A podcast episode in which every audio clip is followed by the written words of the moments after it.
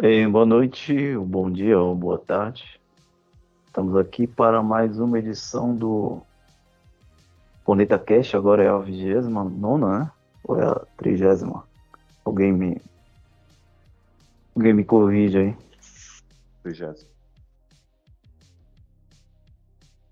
29?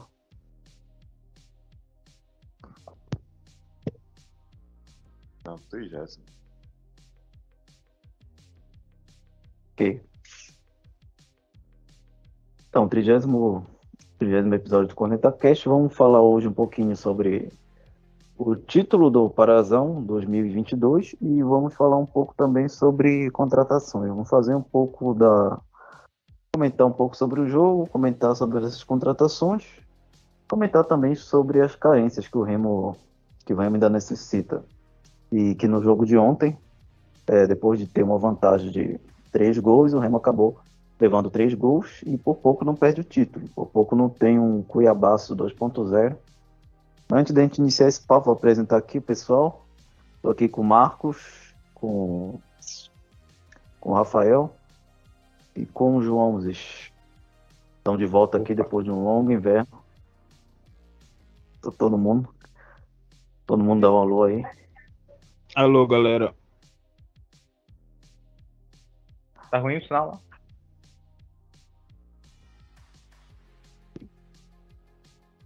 Tava lá pra falar que eu tô gravando um podcast. Ok.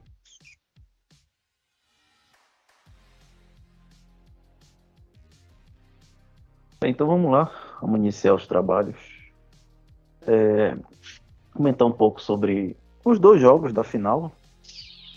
Comentar um, brevemente sobre o primeiro jogo, depois comentar um pouco sobre ontem e vou passar a palavra para vocês. Bem, o. Bem interessante que eu ouvi do, da torcida, principalmente da RMTT. Também, a gente ouve também do pessoal da rua dizendo que o Bonamigo nos dois jogos foi retranqueiro. E isso aí é uma visão errônea, na verdade. Porque, na verdade, ele não, ele não propõe, ele não propôs, ele não propôs uma retranca em nenhum dos dois jogos. Nos dois jogos ele armou o time como ele sempre arma, aquele 4-3-2-1. É, mudou dois pontas, o Ronald e o Bruno Alves na, nas pontas. É, e o Brenner no meio, no, de centroavante. Só que o que, acontece? Só que o, o é que o Bonamigo, justamente por ele pegar uma equipe de mais qualidade, como foi o Paysandu, é, diferente dos outros times que ele enfrentou, como a Tuna, o Caeté, é, o Paysandu ele não deixou espaço, né? Ele, ele, ele, fez aquela marcação, aquela marcação alta e o time do Márcio Fernandes tem muita intensidade também e acabou que nos dois jogos o, o Paysandu ele teve o maior posse de bola. Ou seja, o Bonamigo ele não ele não propôs uma retranca. Se quisesse propor uma retranca, ele armaria o time, digamos assim, no 3-5-2, é, colocando povoando meio de campo, é, ou mesmo no 4-4-2. Mas a gente vê que, que não é essa a proposta. Até porque se ele fosse de fato retranqueiro, haveria o, o, os contra-ataques. E não é o que acontece. O Remen não consegue armar contra-ataque. Ele tem uma péssima saída de bola. É, e no primeiro jogo, os três gols saíram praticamente de, de bola parada. Saíram de, de bola parada, o Brenner foi feliz no, nos dois primeiros lances. E o, se eu não me engano, o segundo também foi de bola parada, não foi? Alguém me confirme aí. Repete aí, Jonathan, por favor. Na verdade, foi o, foi o, a jogada né, que o, o Brenner procurou o Leonan na esquerda, o Leonan voltou, né? Ele cruzou e o Brenner disputou com o zagueiro e fez o gol. Entrou, isso. Foi. Mas o terceiro foi de bola parada, que foi o, o gol do show. Foi. E aí no, no segundo jogo a gente teve uma repetição, só que dessa vez o Paysandu foi muito mais feliz nas, nas finalizações.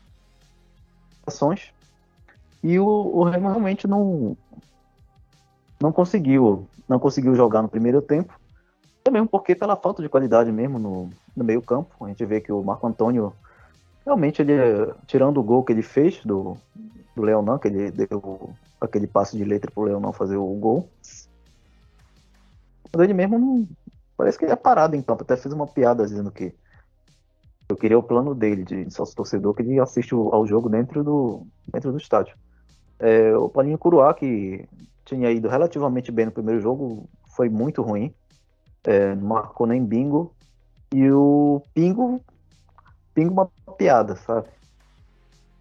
Pingo realmente não. O Pingo, o Pingo e o, o Marco Antônio, eles não, eles não entraram no jogo, né? E a gente viu também a, a deficiência dos laterais, do, do Ricardo Luz, quanto do, do Leonan também. A gente vê que a gente pode notar que são laterais que eles até apoiam bem, mas realmente eles têm muita, muita dificuldade na, na marcação. Leonan realmente entrou muito desligado no, no primeiro tempo e acabou é, dando a bola pro. Ele simplesmente. A gente comentou ontem que o cara simplesmente deixou o ponta do Paysandu cruzar para sair o, os dois primeiros gols lá do, do Paysandu. Ricardo Luz também Tava uma água, não marcava nada também e pouco apoiava. Já no segundo tempo, o Remo melhorou um pouco com a entrada do Maciel. É, deu uma dinâmica maior na, na, saída de bola. E aí o Remo conseguiu chegar, conseguiu construir algumas jogadas. E numa bola ali achou o gol. É, o Leonan também.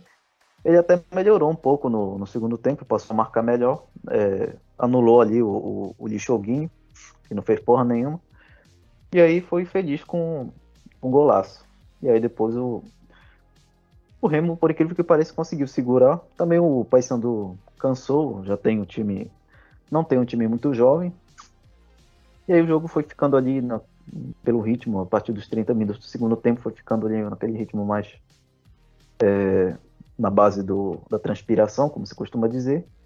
E aí o Remo conseguiu segurar o, o resultado, mas ficou alerta, claro, de que realmente o time tem muitas limitações e que precisa melhorar muito para a Série C que já está na porta, já é sábado.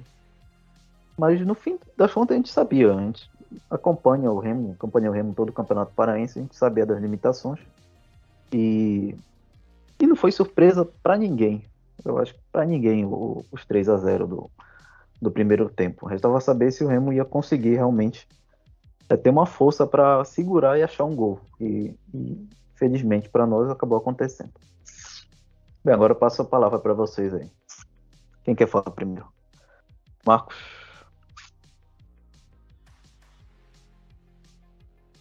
Só complementando mesmo, tu, tu descreveu bem Acho que a questão é realmente os detalhes né, que fazem a diferença nesse tipo de partida. Porque não, não é uma partida de, de meio de tabela, né? De pontos corridos, como vão ser os jogos daqui para frente. Era uma final, né? Era uma decisão, então questão de transpiração era, era diferente. E tem aquilo, né? Aquela frase famosa, ah, final não se joga, se ganha. Realmente o Remo deu algo mais no segundo tempo, né? Ontem a gente percebeu que na verdade não foi é, os jogos, os gols do Paysandu não foram de falhas técnicas individuais, né? Foi realmente desatenção, é, desatenção de comportamento, desatenção de posicionamento. E aí gerou, desencadeou na né? falta de cobertura dos dois laterais, como tu falaste. Mas tu não vê, não viu nenhum jogador estava fazendo um errando muito passe. Na verdade, era o Paysandu que estava marcando muito bem.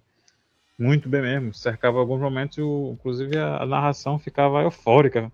Às vezes, três jogadores do Paysandu cercavam um lateral do Remo e roubavam a bola. Os caras ficavam, nossa, meu Deus. O Paysandu tava com uma energia incrível. Isso no primeiro tempo, né? Mas é sorte nossa que o Toscano tem 38 anos, o Ricardinho tem 36. Enfim, a média do time deles é maior, é superior a 30 anos facilmente. Até mesmo os laterais, que geralmente são jogadores que têm que dar mais fôlego, são meio velhos também. Tem 30, 31. E também, assim, né? O Remo, mesmo no segundo tempo, ele ainda deu espaço. Tanto que o, o Dioguinho saiu duas vezes em condições de fazer gol. Em uma ele isolou e na outra ele não alcançou a bola. A bola quicou na frente dele e não conseguiu dominar, né? É ruim que ele é. Então... Mas o Remo continuou dando espaço. Mas o Paysandu morreu mesmo. E é isso. Campo pesado, né? Tiveram um jogo pesado domingo, né? Não, não teve uma distância tão grande, só fizeram dois treinamentos, inclusive, para evitar ficarem muito cansados. Mas eu acho que, é, enfim, né? Um título é interessante, mas o saldo continua mesmo, né? O saldo de preocupação, porque a gente ainda não sabe muito bem o que o Remo aprendeu ou não com o desastre que foi ano passado. Eu não, não caio nesse papo de que ah, o Remo o Remo tem que se tem que aprender com os erros dele, porque o Remo é, é um dos times que mais tem erros na sua história para aprender. Isso nunca significou nada. Não é um time que fica se reciclando e olhando para o passado com um olhar de quem aprendeu alguma coisa. Na verdade, insiste em coisas erradas o tempo todo. Na verdade, quando acerta, não, não insiste no acerto, né? Prefere errar novamente. É uma coisa muito esquisita. Mas aí a gente daqui a pouco pode falar né, das novas contratações que chegaram. Pra gente entender o que, é que vai acontecer a partir de sábado, né? Se a gente pode pensar. Porque, na verdade, o Brenner tava falando numa entrevista, eu achei realmente interessante. Teve aquela paralisação daquele jogo com o Águia, né? Aquele jogo com o Águia foi, foi adiado, que ia ser num sábado, depois foi adiado para uma semana depois para um domingo. E até aquele realmente aquela rodada que já era quase na parte final né, da, da fase de grupos do Paraense, o Remo estava jogando muito mal, muito mal mesmo, um nível técnico assim bizonho. E não é que de lá para cá o Remo, é, enfim, passou a jogar muito bem. Enfim, o nível dos, dos clubes continua mesmo de sempre, né? Nível baixo, nível parazão. Mas o Remo começou a ter um entrosamento maior, né? O Bruno Alves começou a fazer um papel muito melhor na ponta direita. O Brenner começou a bola chegar um pouco mais nele, ele começou a cravar mais gol.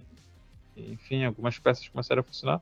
O que é ruim não, não vai melhorando. O que é ruim é ruim. Falar do Pingo, o Pingo é horrível. Não tem condições. O cara chegar num time como o Remo, jogar um paraense e não conseguir demonstrar nível bom é porque ele é muito ruim mesmo. Jogar de igual para igual com o Paysandu, com a Tona e continuar no nível baixo porque ele é muito ruim. O Pingo, esse, esse João Paulo, que era lateral, né, que já foi dispensado hoje, enfim, tem uns, uma meia dúzia aí que não tem condições nenhuma, né? Tem uns outros que talvez com uma reserva ainda sirva, como esse Curuá, uma, uma boa reserva para a Série C. Mas não, não tem condições de alguns nomes continuarem. E aí teve essa subida de nível, né? Na segunda parte, já terminando a fase de grupo, vindo para mata-mata, conseguiu superar e, enfim, chegou a ser campeão. Mas é de ver se esses reforços vão, vão reforçar alguma coisa realmente. É isso.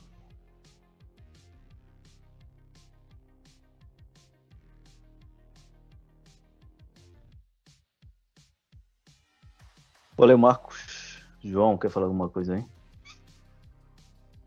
Pode ser. Bom, eu queria começar é, só fazendo uma pequena correção aí o que o Marcos disse. É, é, é Paulo Henrique, o nome do lateral que foi mandado embora. PH, né? Foi tão, foi tão útil na campanha que o pessoal nem lembra mais do nome. Chegou outro lateral esquerdo também, que agora me fugiu o nome, para disputar a posição com o Leonan.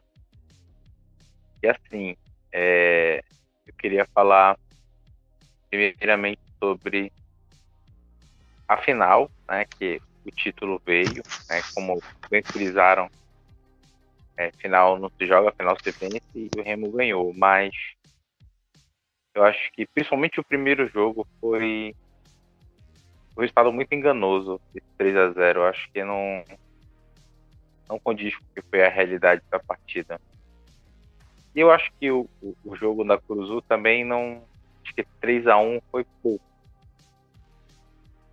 Somente pelo primeiro tempo. Eu acho que o, o título não ficou nas mãos certas, mas foi mais por incompetência do Paysandu do que por competência remista, acredito eu. Posso estar errado, mas é o que eu acho. Enfim, é, em relação ao time, eu gostei muito da entrada do Marcel, dentro no lugar do Pingo, do, do Ronald, se não me engano. E aí tivemos Lailson como o jogador mais lúcido em campo. É, impressionante, assim, eu, eu, fico me questionando por que que dá força desse time, sabe? É desesperador um negócio desse. E não dá mais para manter Pingo nem elenco. Ronald também não dá. É, eu estou muito ansioso para a estreia do Rodrigo, do Rodrigo Pimpão. É, deve ser no lugar do Ronald, acredito eu. Fechando a trinca ali, Pimpão, Bruno e Brenner. Talvez dê certo. Agora, como essa bola vai chegar até eles, eu não sei, porque eu não sinto confiança no G2, nem no Marco Antônio, nem no Curuá, nem no show. Nosso problema ainda é meio campo, precisa reforçar essa posição. Tá chegando atacante lateral, eu não, não tenho boas perspectivas para essa série C, não. Acho que dá para permanecer, mas para subir vai precisar melhorar muito. Eu se fosse treinador, eu colocaria o Marlon na primeira volância e traria um outro zagueiro. Embora ele tenha sido o melhor zagueiro do campeonato, ele é mais útil ali na, na cabeça de área, soltando show, soltando o Curuá, para quem sabe melhorar essa saída de bola do Remo, porque o Remo não sabe construir jogada. O Remo até sabe se defender, mas ele não sabe atacar. Os gols têm que começar do Marlon lá na zaga o, acho que um dos gols contra. Não sei se foi contra a Tuna ou se foi contra o próprio Paysandu. Teve uma inversão do Marlon pro Ricardo Luiz. O Ricardo Luiz cruzou. E alguém testou e fez o gol. Acho que foi o Eric Flores. Deve ter sido contra a Tuna. Então, assim, não dá para depender do, do, Marlon, que é um zagueiro, para começar a jogada. Tem uma coisa muito errada nesse time aí que eu, eu ainda não sei o que, que é. Mas é isso.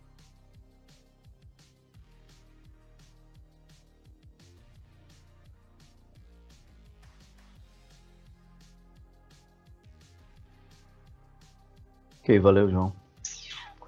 Rafael, o que tem a dizer aí? Dá, tá podendo falar aí? Sim, sim. É... Vou salientar que o Remo foi campeão com ressalva. Tá? É... A gente fez um jogo até, na minha opinião, bem contra o Paysandu lá no Bainão, né? O nossos três gols foram de justamente bola alçada na, na área, ponto que não foi explorado ontem pelo Remo. Né? No jogo do Bahia não ser teve mais posse de bola, só que não conseguiu ser mais efetivo no ataque, né? É, a única chegada com perigo que eu no primeiro tempo foi aquela com o Enan, que ele furou. E no segundo tempo com o Dioguinho, que o, o Daniel Felipe consegue tirar em cima da e no jogo na Curuzu, né, era algo que a gente já sabia o que ia acontecer, que o tinha que ir pra cima, tinha que ir pra cá, ia ser mais decisivo. E o remeteu totalmente desligado. Tanto que o primeiro gol foi numa falha bizonha do Luz, do Ricardo Luz, né, jogou pro Ricardinho. No segundo gol, o José Aldo se antecipa ao Curuá, né, e no terceiro gol, o Ricardo Luz estava com a bola ganha já. Ele afrouxa, o, o Marcelo Toscano consegue roubar a bola dele, cruza, só que ninguém toca, a bola, a bola acaba entrando no gol. 3 a 0 E parecia um Cuiabá 2.0, né? Como o, Corneta, como o falou. No segundo tempo, é, quando o Bonamigo colocou Marcelo e Lailson, o time, parece que começou, começou a jogar. É, tanto sendo uma triangulação na própria troca de passes que o Marco Antônio colocou pelo Leonan e a gente conseguiu descontar o, o jogo, né? E voltando na frente no agregado. E fomos campeões, né? Com ressalvas, né? É, vimos que a gente viu que tem jogadores que é, que uma certa, uma certa galera assim da PL paga pau, como o Kindle, né, que veio da base. E não tem, tem nível algum pra Série C. Um jogo de alto nível, como foi ontem a, a final, exigência forte. É, ele só recuava a bola pro Thiago. Marco Antônio também, uma peça nula. Ronald, o pessoal fala do Gamalho encharcado, mas todo Parazão foi ruim. É, quando ele corre, é, ele adiantando a bola, facilitando a facilitando o adversário roubo. É, o Remy ainda teve. O Remy poderia fazer o segundo gol, 3 a 2 fechar o caixinha, ficar mais tranquilo, já que vai ser um a menos, né? Mas não podia fazer isso porque o, poderia deixar espaços atrás e vai sendo consequentemente fazer o quarto. Né? Então é, é meio, meio preocupante, meio preocupante ontem, mas é, acredito que o reforço que está chegando, talvez né, a gente não passe mais grande susto. Né? É o que eu espero. Tá ok, valeu, Rafael. Agora vamos comentar um pouco sobre as contratações.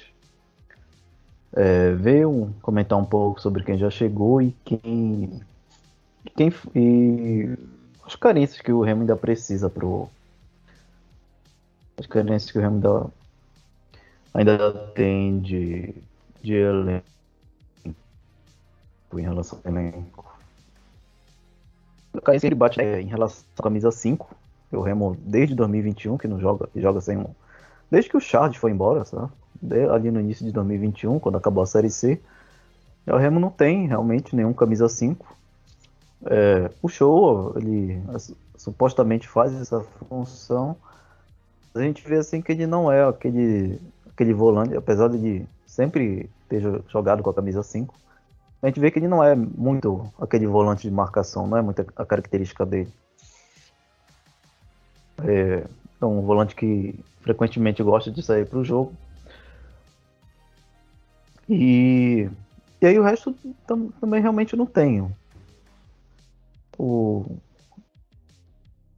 Tem o Paulinho Curuá, que em alguns jogos aí estava tentando fazer essa função daquele volante marcador, mas foi como o Marcos falou, que ele daria uma excelente reserva, né? ele daria um bom reserva para a Série C, mas não, mas não realmente um, um titular.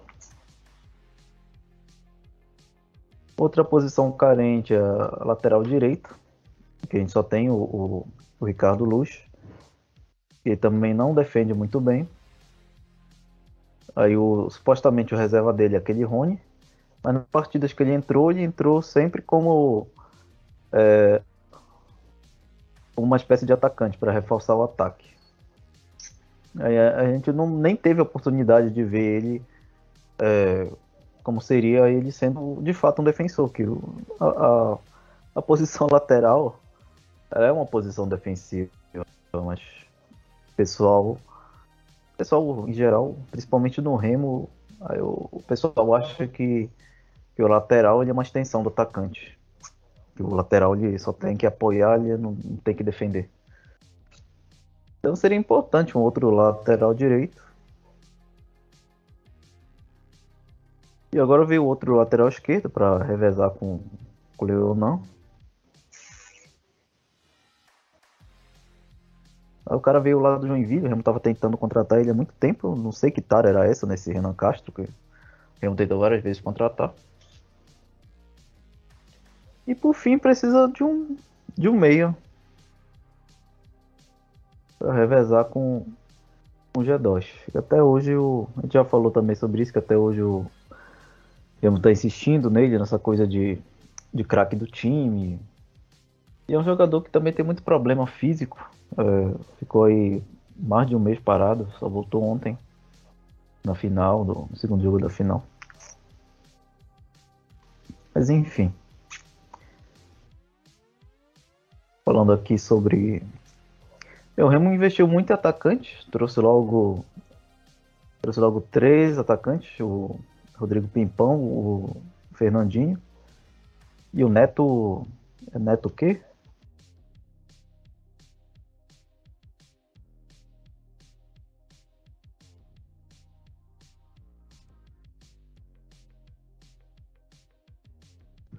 Eu acho Cachagang, né? Esse que veio do ferroviário. Qual é o nome do cara? Cachagang. Neto Dorchan. Dorchagang aqui. Meio esquisito. Neto Dorchan. 24 anos, 1,76 de altura. Base do Internacional de São Paulo, né? O que ele fez depois disso, não sei.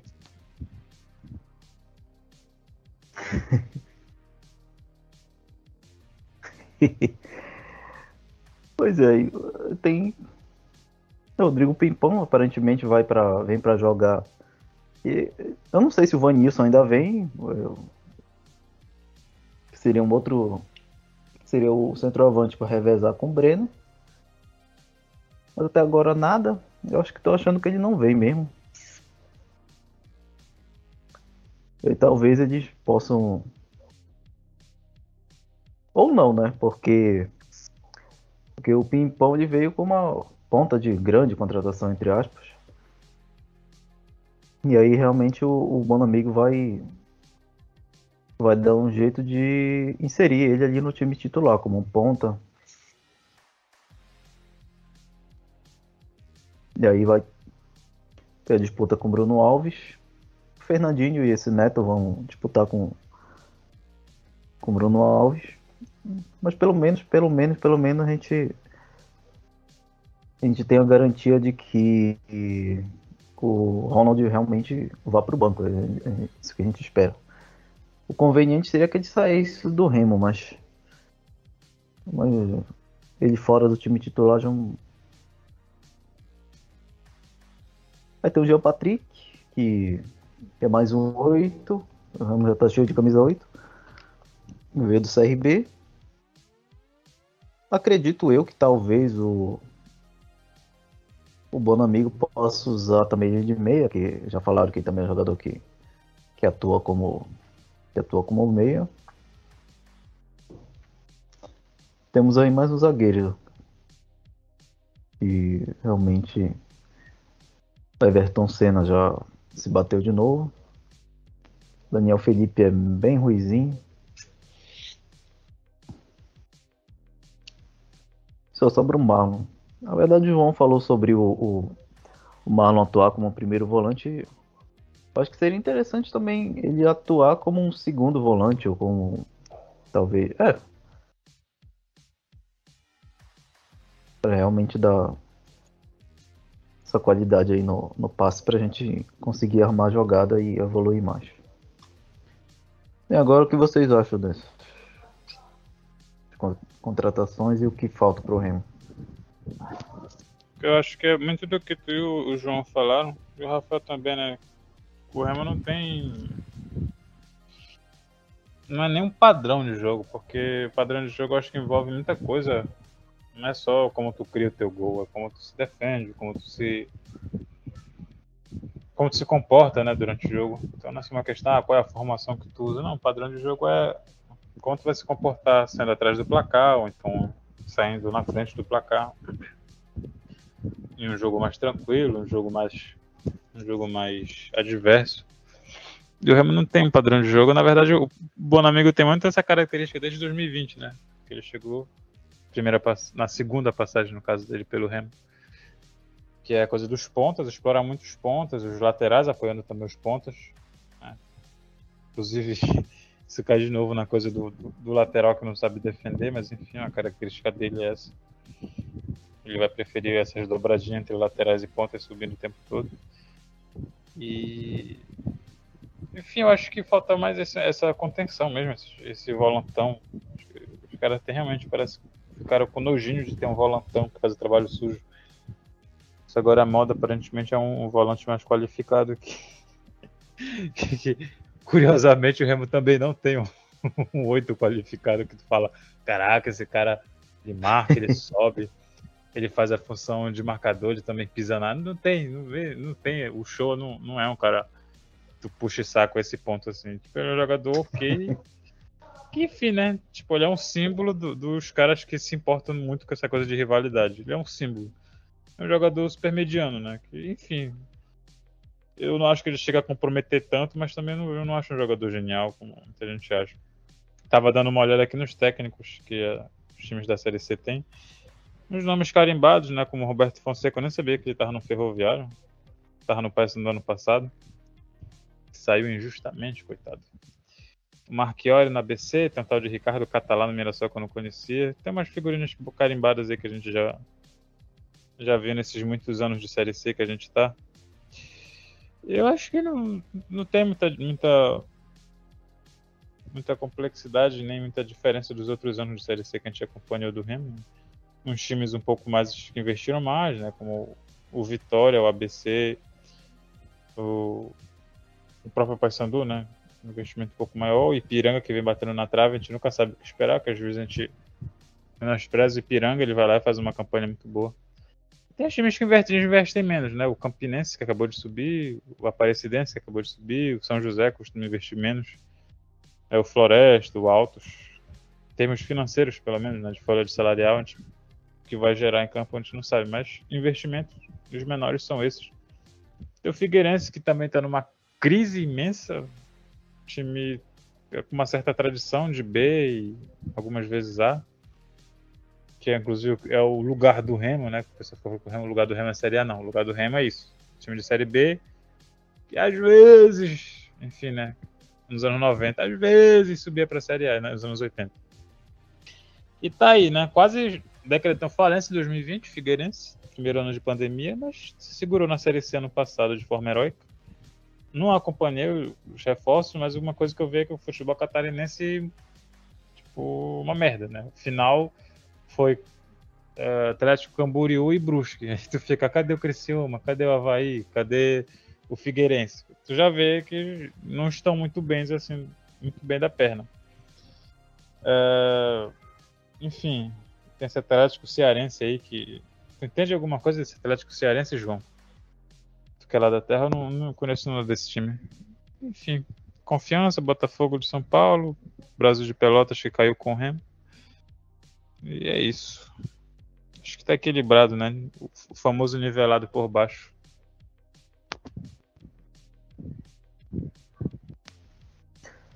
Ok. João, quer falar alguma coisa aí?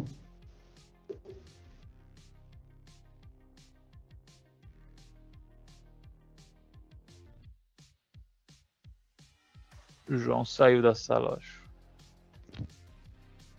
Tá, então passar o a bola para o Rafael.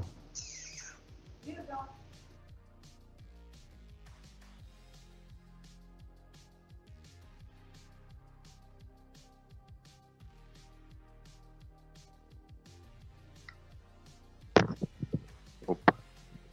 Tá ouvindo? Tô, tô ouvindo. Tá. Então, os reforços, é, de certa forma, estão me agradando, né? Com exceção do passam, já vem passando um bom tempo, um tempinho já na série B. Fez o maior, maior auê para tirar lá do Joinville, o presidente do Joinville já até chegou a acusar o de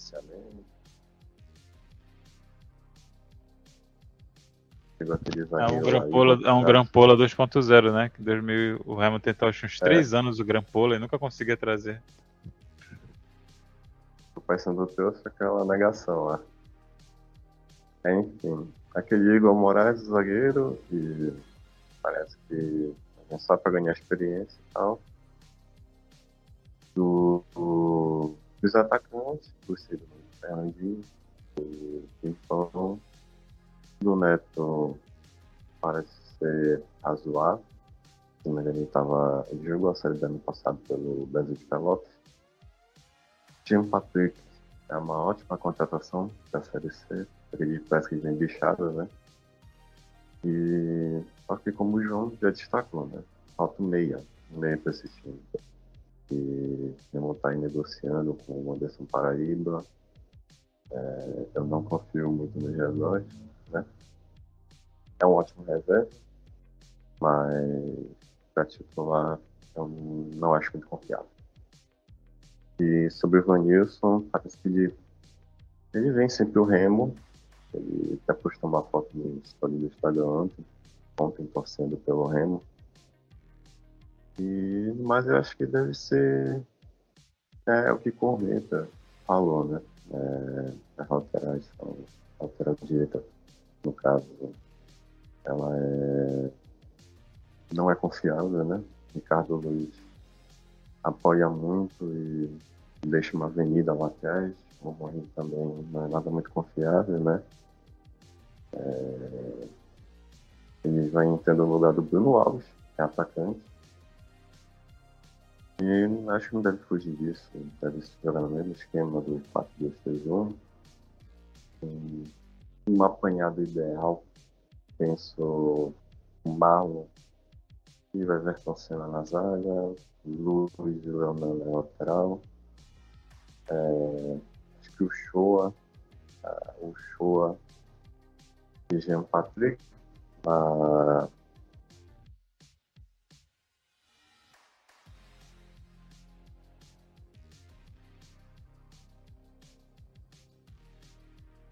Caiu?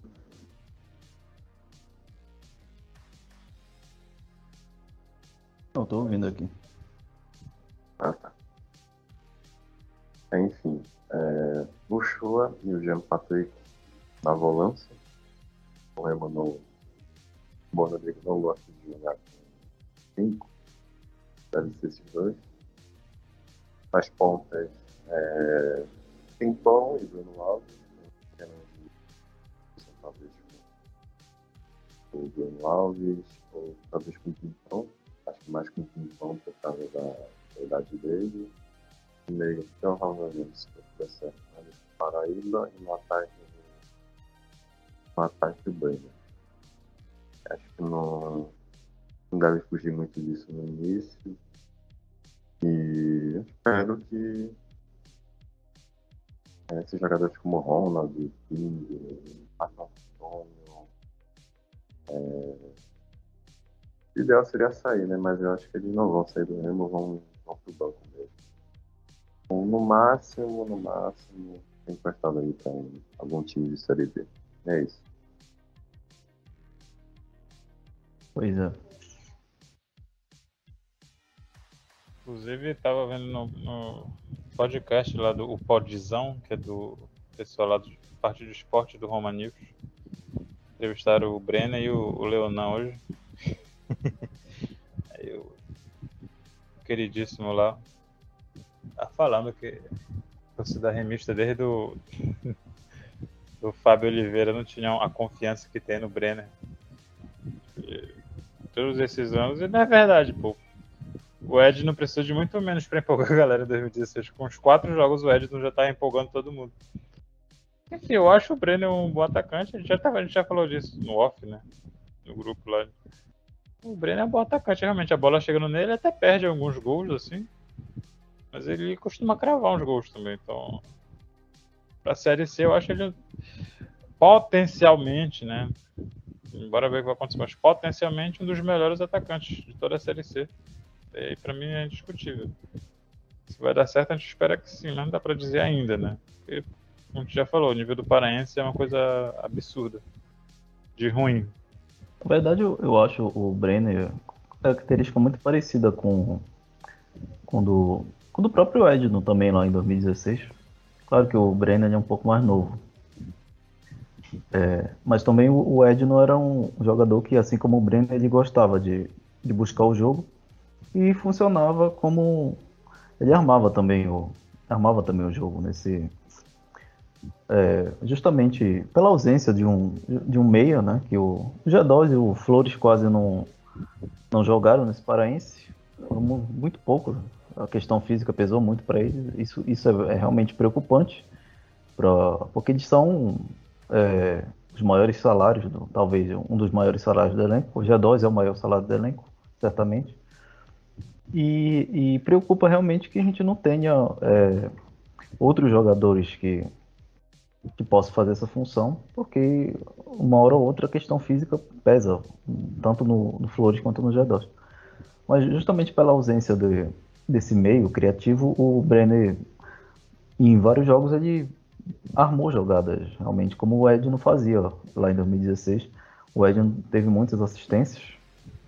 Também era um atacante que finalizava muito bem, assim como, assim como o Brenner. Uh, só que o pessoal se empolga, certo? Que eles ficam nessa, O cara já comparou com o Fábio Oliveira de 2007 ainda, né? E ainda, ainda, ainda põe entre aspas, entre parênteses. O de, 2000, ainda é o de 2007, não é nem o, o de 2012. Os caras ainda. Porra. Pô, os caras são muito exagerados, né? Eu pegar os números, porque naquela época o Brasil tinha atacantes, né? Tipo, hoje em dia o artilheiro de uma série B faz 17, 18 gols. Naquela época não. Cara, pra ser artilheiro de qualquer competição nacional, tinha que fazer 30 gols. O Fábio Oliveira teve 23 ou foi 22, eu não lembro. E não foi artilheiro. Não foi artilheiro. Mas o Fábio ainda. Oliveira também. E o Fábio Oliveira também era um jogador que buscava muito esse. Buscava muito o jogo também. E armava é, jogar. Ele jogava bem de costas e, enfim. O Brenner também gosta, mas o Brenner. E dá pra ver que o, o Brenner não é um jogador rápido, não é um jogador de explosão. Tipo ontem naquela arrancada lá que o pessoal ficou também puxando o saco do zagueiro do Paysandu que ele ia sair de cara, né? Mas ainda tava uns 50 metros do gol. Mas aí o o Mikael né, do Paysandu conseguiu fazer a cobertura e tirou.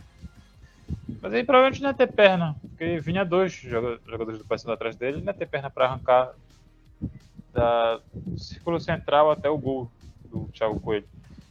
Mas ele é um jogador que é habilidoso, um jogador que tem noção de espaço, sabe se posicionar bem. E isso é importante, pô. Ele pode também chamar uma marcação e, abrir espaço para os pontos. Como como o Bonamigo ama jogar com os pontas, a gente sabe muito bem.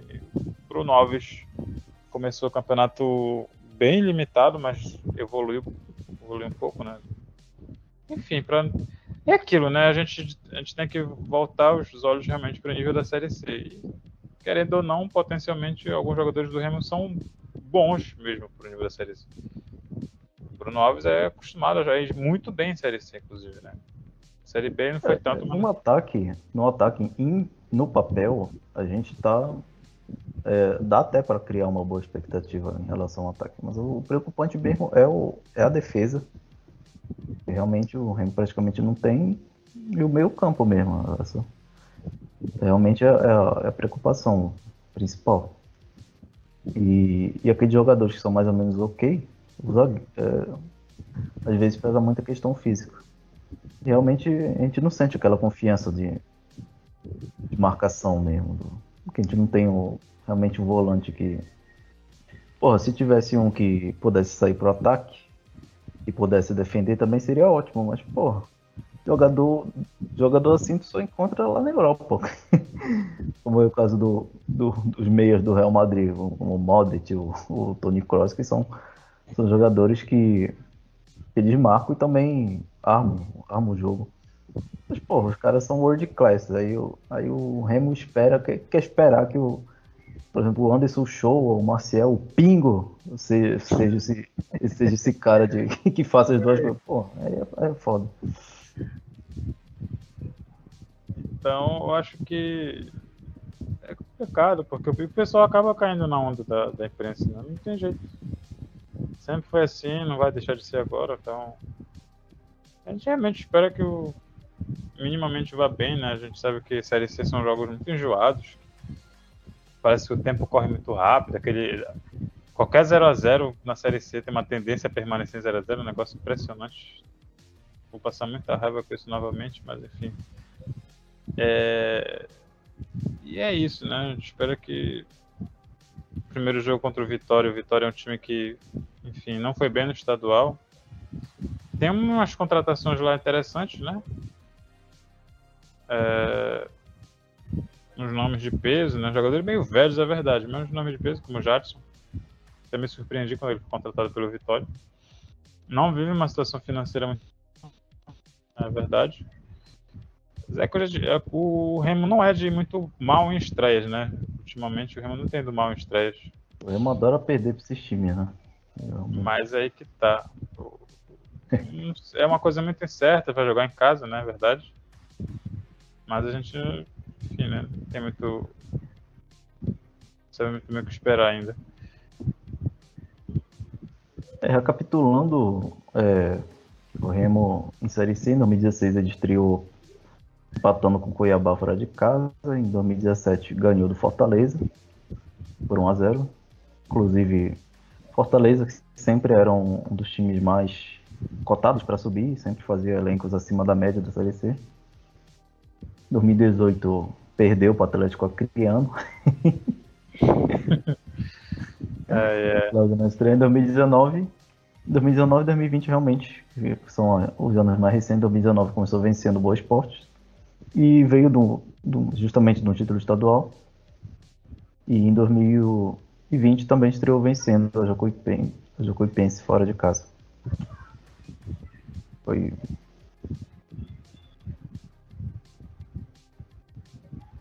É, é um, vai ser um jogo difícil, mas acho que o provável mesmo seja um empate. Eu acho que se perder seria. Não acho muito provável, pode acontecer, claro, é do futebol, mas acho que o, o empate está muito provável para esse jogo. Cara, agora, agora que eu vi que o, o técnico do Vitória é o Geninho. Se bem que o Geninho ainda era técnico. Caralho, os caras estão com o Geninho. E tem jogadores aqui que são jogadores, né? Na verdade, o Everton Pasco, acho que já tá jogando há uns 40 anos. O Jadson, enfim, né? Já deve ter uns 38, 39 anos também. Tem esse Dinei atacante que é bem velho já. Enfim. Jogadores aqui bem rodados. O Trellis, Santiago Trellis, que um dia desse tá jogando a Série A pelo São Paulo, tá jogando a Série C pelo Vitória agora. É uns, uns nomes aqui que, enfim, não sei muito bem, não tenho acompanhado, mas é aquilo, né? Estreia, nervosismo. A gente espera de tudo. Estádio lotado, certamente. É. Ou não, né? Porque o Bente já colocou 40 pau em ingresso. Já. Não, mas deve lotar sim. O pessoal tá aí, Não, tá, tá eufórico. Só o João reapareceu aqui. Quer dar algumas considerações sobre. João. Considerações finais. Eu só quero a permanência na Série C. Ou, no máximo, passar entre os oito, porque eu não sou muito consciente no acesso, não. Espero que a minha opinião depois da competição. Humilde. Em, em, em 2000, na Série B de 2000, que era, justo por coincidência, era o Bom Amigo, a Série B de 2000 ela teve um formato parecido com, com esse da Série C, que é de agora, era um turno único, e classificavam oito. E o Remo fez uma campanha bem regular naquele, naquela ocasião, bem regular mesmo. É, quando ganhava, e era aquela coisa, né? Ganhava ganhava uma, empatava outra, perdia outra, depois vencia de novo. e- Aí o Remo acabou, naquela ocasião, na Bacia das Almas, classificando em oitavo. Aí foi para a fase mata-mata contra o, o Figueirense. E eu acho que a tendência é, é uma campanha bem regular também. Até mesmo pelo equilíbrio que, que sempre rola. Não? É, eu, talvez, talvez o Remo não brigue por, por rebaixamento, mas, eu- mas é aquela coisa, né? Por, tipo aquela série, C- aquela série C de 2016 ou e 2017 também.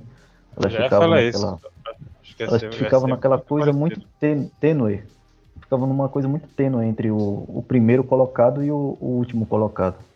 Ou seja, tu É. podia fazer campanha, podia ficar no G4 e na, na semana seguinte tu perder um jogo e, e ir pra zona de reba e ficar lá embaixo, perto da zona de rebaixamento. Eu acho que a tendência é. O Remo cansou de ser líder. Tipo, o Remo era líder, mas foi líder em 2016 mais duas vezes. Eu, eu saí cantando, ah, eu sou a líder em 2016. 2016, não lembro de qual jogo. Porque, enfim, é muito nivelado. E é muito difícil. Geralmente os times regulares eram o Fortaleza, né? Náutico chegou a ser assim, aquele time que dispara, ganha quatro, cinco seguidas. E é muito difícil isso, né? A gente não consegue esperar isso do Remo, que o Remo vai ganhar quatro, cinco seguidas, assim, numa porrada e sair arrastando bons resultados. Mas, né, ficando ali no bolo, sei lá, entre os seis primeiros, pelo menos, acho que já tava bom. Mas acho que a tendência vai ser da, daquele equilíbrio, ficar um, um pertinho do outro, um pertinho do outro, e chegar aquela última rodada com todo mundo com chance de, de ir para a zona de rebaixamento e com chance de acesso, que nem foi em 2017, por exemplo. Eu acho que a tendência é essa. Eu acredito, Porque a acredito, gente. acredito acredito que 24 pontos seja necessário para passar entre os dois. É, ainda tem essa, né? A gente tem que começar aquela brincadeira de calculadora de Oito. novo. Não são quatro, são oito, né? Então, É. 19 rodadas, é uma rodada a mais do que a Série C que a gente disputou em 2000 O negócio é ficar entre os oito, fazer 24, 25 pontos, eu acho que dá para classificar com tranquilidade. A gente realmente não vê. uh, a gente não vê um time que desequilibre no. É, que Campeonato. não tem. Talvez, talvez o, o Ipiranga, que fez uma, um bom gauchão, que é um, é um estadual que ainda tu podes ainda tira um nível um pouco maior do que É. os outros estaduais. A gente Dá também não sabe um pouco que, sério ainda, né? a gente não, também não sabe se, o- se os jogadores ficam. Enfim, geralmente quando o time pequeno vai bem num, num estadual como esse, em- com, no qual os times grandes são favoritos, aí realmente, aí, às vezes começa a observar os melhores jogadores ali do time. Aí, como sempre acontece no, no Paulista, quando um time do interior vai bem, aí vê outros times de Série B e pega esses jogadores. Aí é diferente realmente do, da época do Fortaleza, que Fortaleza ele sempre não interessava como ele ia no estadual, ele sempre formava um time é, que destoava, realmente. por mais que, que fosse uma sucata, mas era uma sucata acima da média.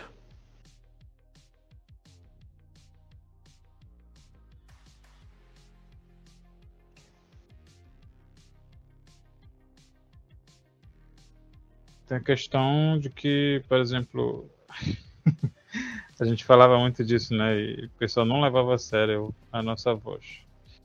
A voz da verdade. Em 2020 o Remo subiu, a gente considera muito o fator campo vazio. Esse ano acabou essa brincadeira. A gente vai voltar a ter a galera gritando no ouvido do jogador, perturbando, mais que o Bay não, né? Pequenininho. Então, qualquer escanteio que o cara bater baixo, a torcida já vai perturbar ele o resto do jogo.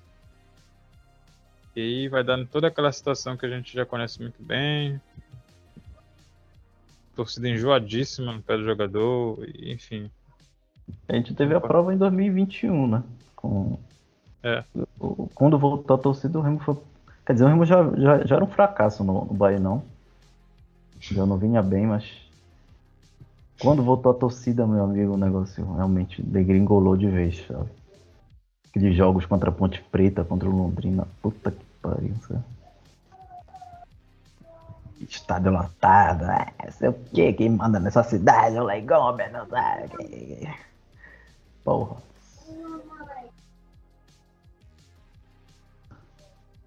É realmente é complicado.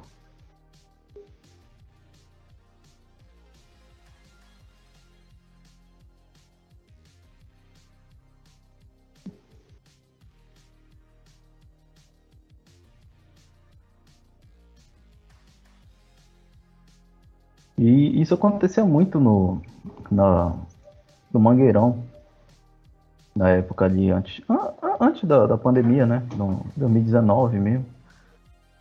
É, Aquela coisa de ah, torcida lotada, principalmente nos jogos finais, né? Sampaio Correia, é, aquele jogo contra a América de Natal, é, outro jogo contra o, contra o próprio Paysandu também ali, aquele contra Tom Bense, cara.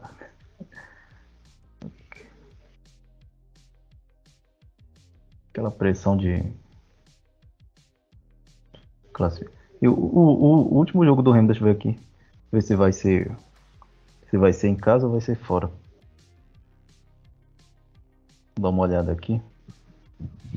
Acho que vai ser fora, porque tá começando em casa.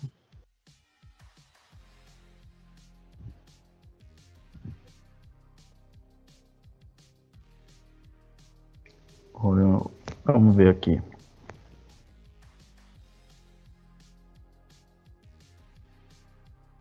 Tava aberto aqui com a tabela. Sai da tabela. Cadê?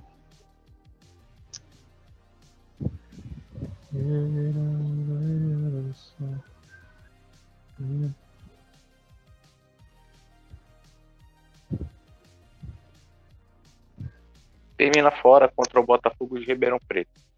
Eita porra. É, tem um, retro- um retrospecto maravilhoso contra o Botafogo de Ribeirão Preto. Ai, ai. Time do interior paulista, na verdade. Todos eles o Remapone. E a penúltima rodada vai ser contra a Aparecidense. Ainda tem uma Aparecidense, né? Um time realmente. É um time enjoado. Parecidência é um time enjoado mesmo. Eu acho que dos que subiu pra, da Série D é o, é o que tende a perturbar. Eu não, não boto muita fé no Mirassol. Eu boto mais. Colocaria mais medo em relação à Aparecidense. Campinense, não sei, mas eu acho que também luta pra não cair. Eu vi o Viário antes. Tem, tem Eduardo Batista, eu também não boto muita fé. É, tende a, tende a diminuir muito.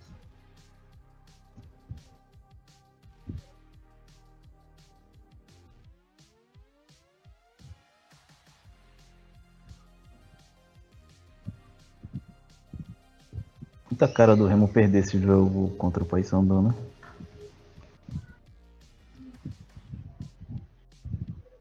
Ou dar um empate. Tá com cara de empate.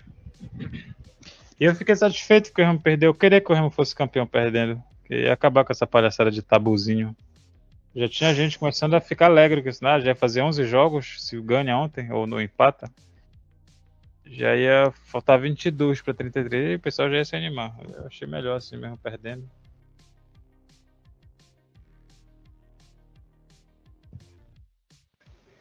Na verdade, o, o- esse Tabu 33 ele se construiu porque os caras criavam um milhão de, de campeonato. Até ah, de 2015 pra cá que parou isso, né? Que, de, de Remo e Paysandu o tempo todo se enfrentarem.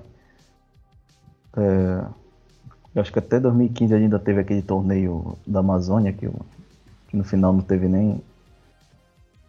Mas, mas tipo, a, principalmente no século XX, até os anos 90 ali era comum Remo e Paysandu se enfrentarem em um milhão de campeonato. E aí era, era mais fácil você construir uma, uma vantagem larga de invencibilidade. Tipo, em 5 anos, 33 jogos, contando tudo, contando tanto jogo oficial quanto, É, quanto, exatamente. quanto amistoso. Na verdade, oficialmente seriam. Acho que seriam uns 27 jogos por aí de invencibilidade. Até porque o Remo Paysandu também, nessa época, sempre disputava a mesma divisão. Disputava a, a Série B. É. E essa coisa de turno, retorno também. muito. E tinha a questão também de que até os anos, isso não existe mais nos anos 2000, mas até nos anos 90, às vezes, é, às vezes não, quase sempre ainda tinha aquela loucura que a, a final, primeiro jogo da final, Remo ganhou, segundo jogo da final, o Paysandu ganhou. Eles não somavam agregado, eles iam pro terceiro jogo. O quarto jogo, o jogo ia embora, até, sei lá, uma melhor de 13, uma melhor de 5, eu achava uma coisa bizarra isso. Eles não agregavam o placar. Ia jogando, jogando, jogando.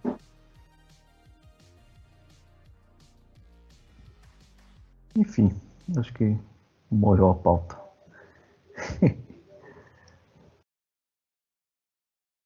então vamos encerrar, né? Eu quero ainda nem comer. Rafael e João, querem dar uma, falar alguma coisa aí, mãe?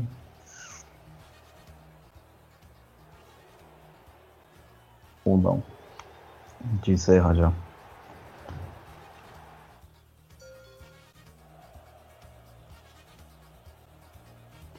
Não, não quero mais falar nada não. Porque a pauta já foi toda feita. O Rafael acho que já foi de base. o também. sábado. Bom, esse foi o trigésimo. Foi o trigésimo episódio do podcast. Estamos perto já do fatídico número. Bora ver o que vai acontecer com o Remo, não. quando, a gente- tiver que fazer esse, esse, esse fatídico número aí. Mas enfim. Obrigado pela participação de vocês. E é isto. Agora voltamos ao inferno da, da série C. A partir de sábado. começa vários insucessos azulinos. Boa noite.